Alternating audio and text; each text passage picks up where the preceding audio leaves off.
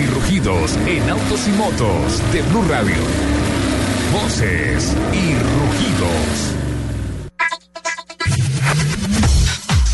El secretario de Transporte de Estados Unidos, Anthony Fox, anunció que la FCA, Fiat Chrysler Automóviles, reconoció que dejó de proporcionar información conocida como Early Warning Reports a la Administración Nacional de la Seguridad de Carreteras. En consecuencia, se ha multado a la FCA por un valor de 175 millones de dólares, de los que tendrá que pagar 140 millones de dólares en efectivo, mientras que los 35 millones de dólares restantes son multas diferidas que solo serán ejecutadas si la compañía no cumple con las obligaciones acordadas con la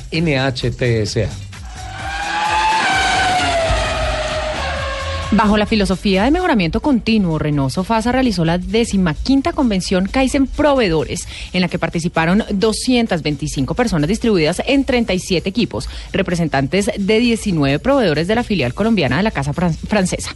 Clarkem de Polychem, los reencauchados 2 de Coopers y Seigo Supesu de Riduco, Riduco ocuparon los tres primeros lugares. Del total de equipos participantes, el 76% trabajó en productividad, el 11% en logística, el 8% en calidad y el 4% en salud ocupacional y gestión ambiental.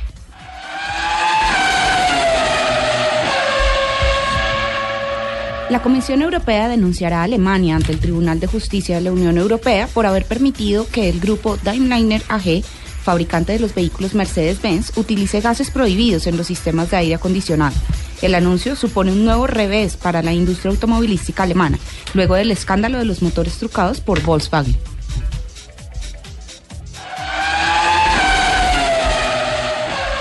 A partir del cambio de modelo para 2016, los nuevos nombres para los deportivos de dos puertas y motor central de Porsche serán 718 Boxster y 718 Caimán. La designación 718 del fabricante de automóviles de Stuttgart hace referencia a los innovadores deportivos de 1957 que obtuvieron grandes éxitos en las más reconocidas carreras automovilísticas. Jaguar, actualmente en alianza con la también inglesa marca Land Rover, perteneciente al consorcio indio Tata, planeó su retorno a las competencias de monoplazas tras una década larga de ausencia, organizando un equipo para el tercer campeonato de Fórmula E. Se confirma que para ello se ha logrado un acuerdo con la división de Williams Engineering que se encarga de los proyectos de desarrollo avanzados del, del Team Williams de Fórmula 1 y es dirigida por Patrick Head.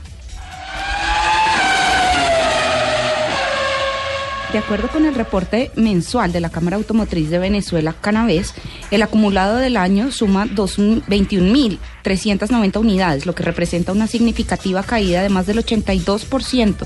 En noviembre, las ventas reportadas por las siete ensambladoras privadas fueron de 1.296 unidades. A las 10 y 36 los invitamos a que sigan en la programación de Autos y Motos de Blue Radio.